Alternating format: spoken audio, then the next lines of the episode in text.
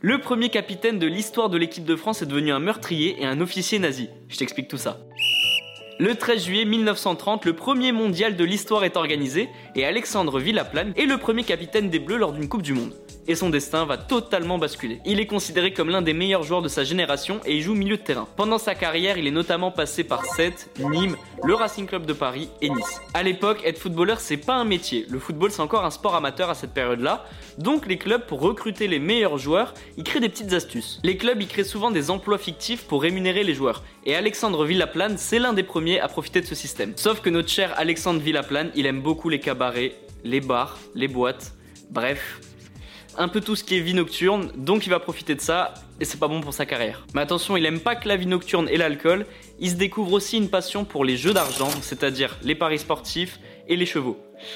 Vraiment pas le bon combo quoi. Le football, il se professionnalise en France en 1932 et Alexandre Villaplane, il signe au FC Antibes et à la surprise générale, il termine premier de leur groupe. Pour faire simple, l'ancêtre de la Ligue 1 est divisé en deux groupes et les équipes qui terminent toutes les deux premières de leur groupe s'affrontent pour le titre de champion de France. Sauf qu'un scandale éclate, Antibes, qui est le club d'Alexandre Villaplane, aurait acheté le dernier match pour s'assurer de terminer première de son groupe. Pas dingue. Le FC Antibes est déclassé et tous les soupçons s'orientent vers Alexandre Villaplane. Alors lui, pour éviter tout ça, il part et il va à Nice. Alors le joueur, il essaye de se relancer et il part au Deportivo Bastidienne de Bordeaux.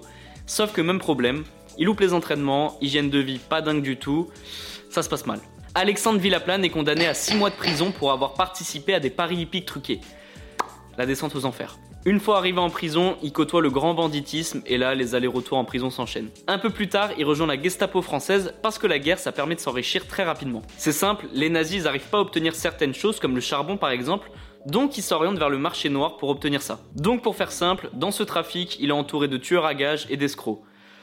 Aïe aïe aïe. Mais attention, c'est pas du tout l'idéologie nazie qui pousse ces hommes à dénoncer les juifs ou torturer les résistants, c'est l'argent. Rien que l'argent. En 1942, Alexandre Villaplane y part et il va dans la région de Toulouse se faire un peu discret parce qu'il tente souvent d'escroquer les Allemands.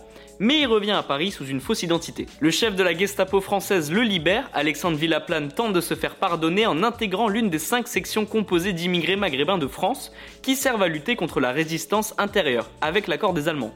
Alexandre Villaplane, il est même promu Untersturmführer, désolé pour mon allemand, ce qui veut dire sous-lieutenant de la SS. Sa mission, c'est de nettoyer le Périgord de mars à août 1944, et son gang, il est redoutable et il sème la terreur dans toute la région. Il se fait naturaliser allemand et directement en août 44, il se fait arrêter. Alexandre Villaplane est condamné à mort pour haute trahison, intelligence avec l'ennemi, meurtre et acte de barbarie. Et ce monsieur est fusillé le 26 décembre à l'âge de 39 ans. Les amis, rendez-vous demain, même heure, même endroit pour un nouvel épisode. Si ça t'a plu, n'hésite pas à t'abonner, activer la cloche, liker et surtout mettre 5 étoiles. Et oui, j'allais oublier, si t'as une question, peu importe laquelle, il n'y a jamais de questions bêtes, pose-la en commentaire et j'y répondrai dans un prochain épisode.